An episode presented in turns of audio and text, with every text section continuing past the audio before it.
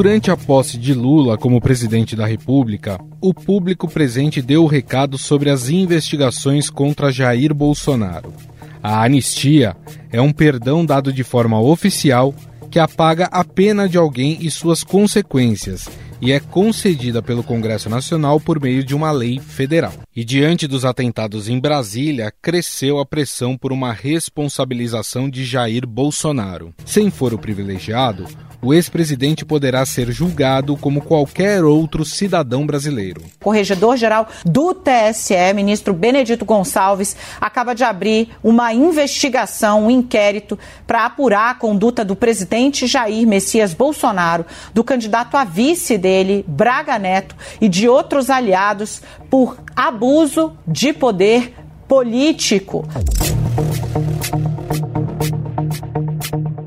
Entre as acusações que pairam sobre Jair Bolsonaro estão a condução na pandemia da Covid-19, que, segundo a CPI da Covid, o ex-presidente é suspeito de charlatanismo, prevaricação, emprego irregular de verba pública, epidemia com resultado de morte e infração de medida sanitária preventiva. E a CPI indicava alguns crimes supostamente cometidos durante a pandemia pelo presidente Jair Bolsonaro: infração a medidas sanitárias preventivas, emprego irregular de verba pública, incitação ao crime charlatanismo. Essas são algumas das acusações contra Bolsonaro. A avaliação dos parlamentares é que agora, sem foro, Bolsonaro pode ser investigado pelo Ministério Público, não necessariamente pelo Procurador-Geral da República, Augusto Aras.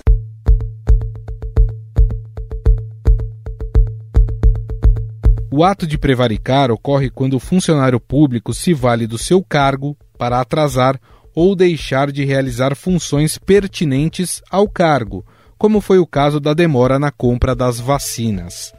Em outro inquérito, Bolsonaro é investigado por interferir na Polícia Federal ao trocar a chefia da instituição para proteger os filhos. E não dá para trabalhar assim, fica difícil. Por isso, vou interferir. Ponto final, pô. Mas é a o tempo todo para me atingir mexendo com a minha família. Eu não vou esperar a minha família toda, porque eu não posso trocar alguém da segurança na ponta da linha que pertence à estrutura. Vai trocar. Se não puder trocar, troca o chefe dele. Pode trocar o chefe dele? Troca o ministro.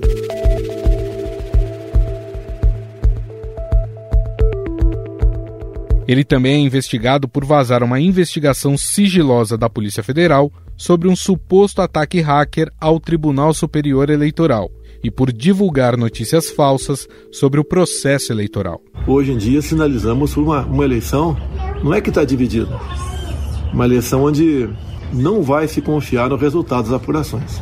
Que quer, na verdade, é levar, eleger uma pessoa na fraude.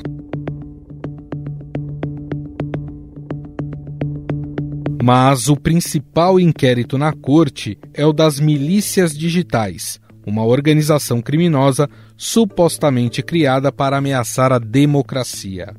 Com relatoria do ministro do STF Alexandre de Moraes, Jair Bolsonaro é suspeito de incentivar ataques às instituições da República. O ministro Alexandre de Moraes, do Supremo Tribunal Federal, decidiu unir duas investigações contra o presidente Jair Bolsonaro: milícia digital e ataque às urnas eletrônicas.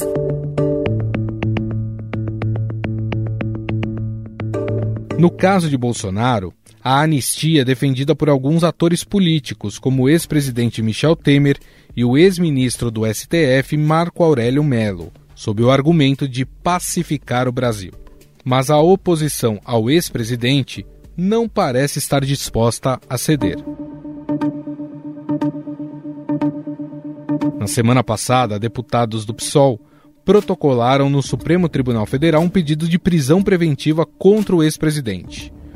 O partido fala na necessidade de apurar discursos golpistas com a possível finalidade de atentar contra a democracia e o Estado de Direito. Parlamentares do PSOL pedem a prisão preventiva de Jair Bolsonaro ao Supremo Tribunal Federal.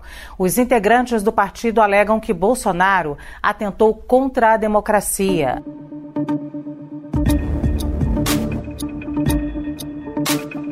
Agora, o grupo Prerrogativas, que é formado por advogados que atuaram na defesa pública do PT e do presidente Lula quando esteve preso em Curitiba, vai montar uma ofensiva para levar o ex-presidente Jair Bolsonaro a responder por ações de seu governo na justiça. Com cinco ministros no governo, o grupo, com cerca de 200 integrantes, também entoaram durante um jantar o grito sem anistia. A estratégia do Prerrogativas será traçada com o objetivo de tornar Jair Bolsonaro inelegível. Durante o seu discurso de posse no Congresso Nacional, Lula defendeu a punição dos culpados pelo agravamento da pandemia de Covid-19, atribuído ao seu antecessor. Não carregamos nenhum ânimo de revanche contra os que tentaram subjugar a nação a seus desígnios pessoais e ideológicos mas vamos garantir o primado da lei. Quem errou responderá por seus erros, com direito à ampla defesa dentro do devido processo legal.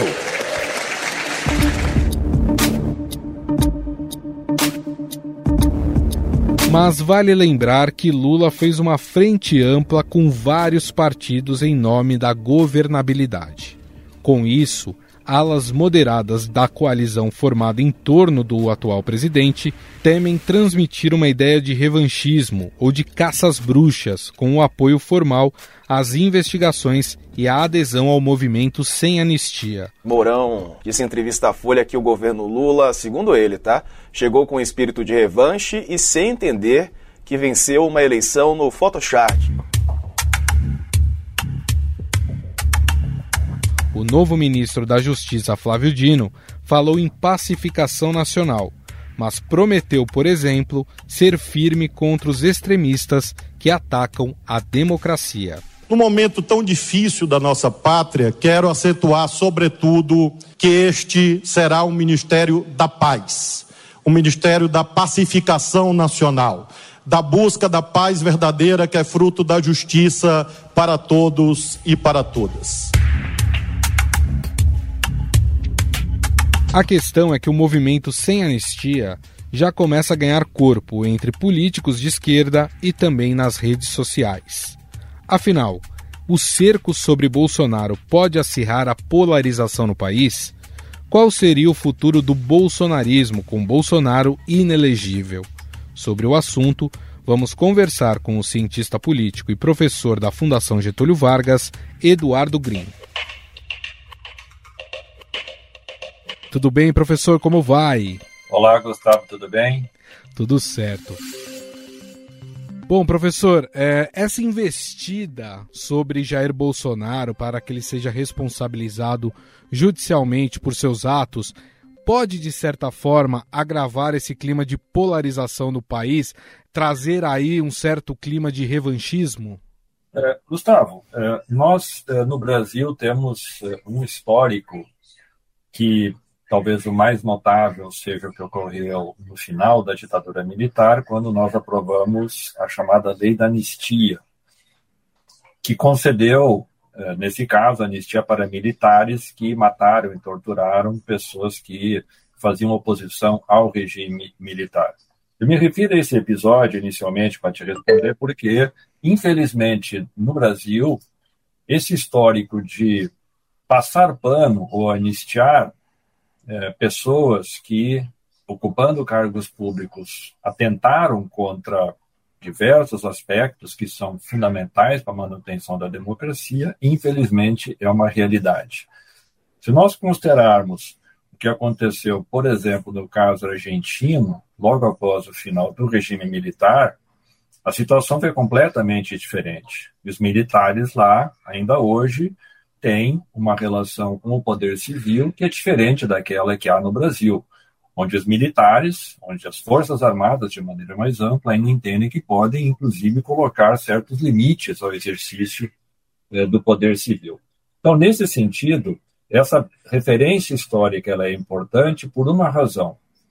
Quando há crimes cometidos contra a democracia, contra o Estado de Direito, como foi que aconteceu lá atrás, no final do regime militar. E como são aqueles que acontecem agora, com o final do governo Bolsonaro, e há uma série de evidências que os juristas têm trazido à tona para mostrar que, de fato, houve crimes contra uh, o funcionamento das instituições republicanas, houve crime no exercício do poder de presidente da República, houve crimes no que diz respeito à interferência no funcionamento de órgãos públicos. Neste caso, o debate a ser feito com a sociedade não deve ser levado para o lado do revanchismo político, mas sim de reparação pelos danos causados à sociedade brasileira. Como nós no Brasil sempre temos uma certa compreensão de que o que passou pode ser considerado algo que não necessariamente nós temos que voltar a olhar, esse histórico é muito ruim, porque ele autoriza que práticas no futuro similares possam vir a acontecer. Como é, mais uma vez, me refiro ao comportamento das Forças Armadas, que ainda hoje se julgam como se fossem apartadas do funcionamento normal que qualquer exército, marinha e aeronáutica tem em outras democracias. Portanto, ainda que ainda que o clima político do Brasil possa vir a sofrer alguma consequência, seria pior ainda para o futuro da democracia no Brasil se, diante das fartas evidências eh, de crimes cometidos pelo ex-presidente Bolsonaro, nós não tivéssemos maturidade democrática suficiente para enfrentá-los naquilo que o Estado de Direito prevê. Seja, o ex-presidente ele vai ser investigado. Se da investigação resultar que há provas, ele poderá virar réu. Se virar réu e tiver evidências, ele pode vir a ser condenado. E é aí que entrará o debate da, da, da anistia. Porque não há como nós pensarmos em anistia diante das evidências. Ou seja, muitas evidências. Mas a anistia seria algo concedido se ele, porventura, viesse a ser condenado. Colocando tudo isso eh, no início dessa, dessa primeira eh, questão, para dizer que o receio de que nós possamos vir a ter algum clima de radicalização política sempre esteve presente nos vários momentos em que anistias no Brasil foram tratadas. E foi assim no final do regime militar. Os militares disseram: vejam, nós estamos lidando com abertura política. Mas se vocês não concordarem com os termos em que nós queremos tratá-la, isso pode significar atrasar a volta da democracia, pode significar de novo uma radicalização uh, dos setores mais, uh, mais subversivos das Forças Armadas, etc. e tal. Então, este receio, eu creio que a nossa democracia já aprendeu que ele não pode ser fator decisivo para lidar com situações como essa. Então, quero crer que a coisa é, deveria ser tratada nestes termos, olhando o nosso histórico, olhando a importância que há na nossa democracia lidar com esses desafios, mas que ela precisa é, saber que passar uma borracha em atos tão graves como foram cometidos pelo ex-presidente Bolsonaro mais fragiliza a nossa democracia do que ajuda a nós uh, olharmos para frente. Tem que olhar para frente na nossa democracia, mas sabendo que é preciso respeitar regras que têm que ser obedecidas por todo e qualquer cidadão e cidadã, mais ainda por quem ocupou um cargo de presidente. Ao mesmo tempo, professor, existe algumas tentativas de aliados de Bolsonaro de tentar uma saída para que o ex-presidente não fique sem o tal foro privilegiado. Uma delas foi até tentada no final do ano, né, em torná-lo um senador vitalício, né? O senhor imagina que esses aliados, eles vão continuar tentando proteger Bolsonaro ou isso vai depender do que vier à tona ao longo dos próximos meses? Bom, em primeiro lugar, essa, essa proposta que ela, ela, ela nasceu e morreu tão rápido quanto, que era de criar um foro privilegiado para, né, para que ex-presidentes se tornassem senadores vitalícios, algo que, por exemplo, aconteceu com Pinochet, logo no final da, da ditadura, e foi uma imposição de Pinochet transformar-se em senador vitalício, justamente para que ele não pudesse ser punido. Essa é uma ideia muito esdrúxula, ela não existe no nosso, no nosso sistema político. Ela não funciona na nossa, no nosso modelo é, de, de, de, democracia. Então, essa me parece uma ideia fadada ao fracasso. Evidentemente, foi um balão de ensaio, também buscando contemplar, nesse caso, é, o ex-presidente Temer, que também teve problemas na justiça, mas que hoje não, não enfrenta mais nenhuma dificuldade no âmbito do Poder Judiciário. A ex-presidenta Dilma Rousseff também sofreu impeachment, mas não tem nenhum outro tipo de, de, de problema. Caberia também para o ex-presidente Collor, que vai lá, tem os seus problemas, mas é uma medida claramente feita sob medida para atender o ex-presidente Bolsonaro. Então, ela não vai encontrar respaldo é, a meu juízo, não vai ter apoio político para ela ser aprovada. E, claro, na medida em que rei morto, rei posto, se Bolsonaro começar a, a, ter um volume muito significativo de denúncias robustas, apoiadas em provas, é muito provável, para não dizer bastante é, razoável, que a gente imagine que aliados que estiveram com ele, inclusive até a última hora, se não vão deixar de apoiá-lo, não vão subir publicamente a sua, a sua defesa. Me refiro aqui especificamente a um. Se a quantidade de denúncias for muito robustas, eu acho que até o ex-vice-presidente Hamilton Mourão não vai assumir publicamente a defesa. Por, quê? Por que isso? Porque é muito custoso para setores eh, da direita brasileira ou desse espectro que a gente chamaria mais conservador, assumir a defesa de um ex-presidente que partilha de ideias da extrema direita, misógino, negacionista, é, contrário às instituições democráticas, defensor do regime militar e do autoritarismo, porque nessa eleição de 2022, esses segmentos deram-se conta que é muito caro sustentar um líder político com esse perfil.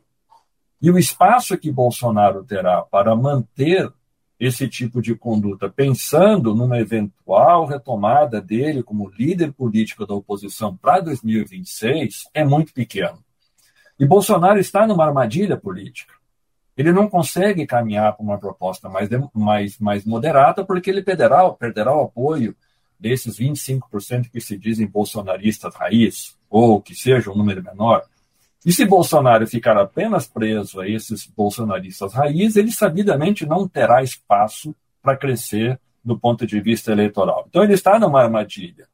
E a tendência de Bolsonaro ficar nessa armadilha pode desembocar que ele não consiga ocupar o propalado espaço de ser um líder político de oposição para construir uma alternativa conservadora a Lula em 2026, espaço esse que ao que tudo indica, Mourão busca ocupar, eventualmente Tarcísio de Freitas, governador eleito de São Paulo, também buscará ocupar, porque são mais palatáveis. Conseguem, pelo menos, ter uma visão conservadora, mas que não é golpista, que não é de todo defensora eh, do autoritarismo, ainda que Mourão tenha lá seus rasgos eh, autoritários. Então, neste contexto, é provável, bastante provável, que aliados de Bolsonaro percebam que é muito caro, muito custoso seguir sustentando o apoio a ele, sobretudo se as provas forem muito contundentes contra a sua é, contra a sua é, posição. A pergunta que eu ia fazer na sequência tem muito a ver com isso também. Por que a gente está tratando aqui de uma possibilidade real, professor, do ex-presidente Jair Bolsonaro se tornar inelegível? o quanto que essa inelegibilidade prejudica o fortalecimento do bolsonarismo ou até mesmo a continuidade do bolsonarismo? Bom, uma eventual inexigibilidade eh, de Bolsonaro, que é um cenário bastante provável e que já estava no cálculo eh, dos líderes eh, políticos que estavam ao seu redor, é algo a ser tratado com muita probabilidade. E, de novo, isso não, não se trata de um revanchismo para eliminar um líder político. Foi Bolsonaro que criou as próprias condições de uma eventual condenação sua no futuro. Essa condenação, no caso de Bolsonaro, para ficar para ser tornado inelegível, claro que ela precisará ter condenações uh, em segunda instância, Importante lembrar, Bolsonaro ainda não é investigado. Se ele for investigado, ele irá réu, pode vir a ser condenado, e se for condenado, em segunda instância, esse processo pode desembocar é, nesse desfecho político. E tudo isso tem tempo a ser, a ser maturado. Né? Lembrando para quem nos escuta que Bolsonaro, agora não tendo mais foro privilegiado, vai ser, se for o caso, é, tornado réu, investigado em primeira instância, que tende a ter julgamentos mais céleres. Basta lembrar é, com, o que ocorreu com, com, com, na época com Lula, é, que o seu julgamento entre a primeira e segunda instância levou pouco mais de um ano. Tá? E o clima político do Brasil contra Bolsonaro nesse momento também favorece julgamentos mais céleres, porque a sociedade vai pressionar, a imprensa vai acompanhar e, portanto, vai ser difícil esses processos levarem tempo. Uma vez que Bolsonaro fique inelegível, isso, inclusive, para esses setores mais conservadores, que querem uma alternativa política mais palatável, poderão ter aí uma solução para um problema. Qual é?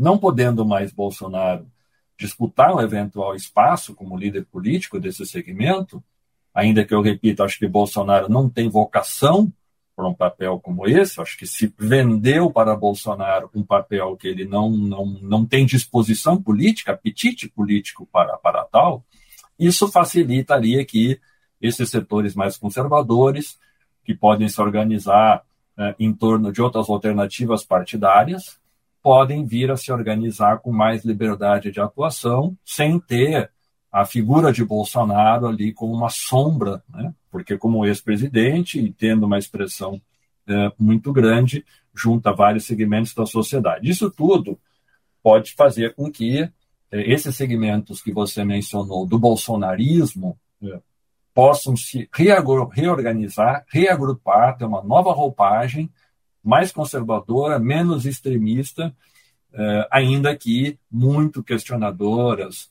das instituições políticas, ainda que muito pautadas por essa agenda chamada eh, de costumes, mas que pode ser que, entre aspas, os domestique um pouco para disputar espaços políticos sem necessariamente serem considerados uma força política antissistema, como foi o caso durante esses quatro anos, muito alimentadas que foram pelo discurso golpista e autoritário eh, do Bolsonaro. Então, o bolsonarismo, essa visão de mundo que assim nós chamamos, que nesses quatro anos se caracterizou por ser antissistema, por ser contra as instituições da democracia, por apoiar o golpe militar, eventualmente até por defender o AI-5, não tendo um líder político né, mais extremo como é Bolsonaro, a tendência é que ela possa caminhar um pouco mais para uma agenda de direita, legítima que é de se organizar, mas que compreenda que o jogo democrático se disputa dentro das regras que estão estabelecidas. Bom, nós conversamos com o cientista político e professor da Fundação Getúlio Vargas, Eduardo Green. Professor, queria agradecer mais uma vez, muito obrigado aí pelo, pelo seu tempo e por essa entrevista. Obrigado, Gustavo, sempre um prazer estar com vocês.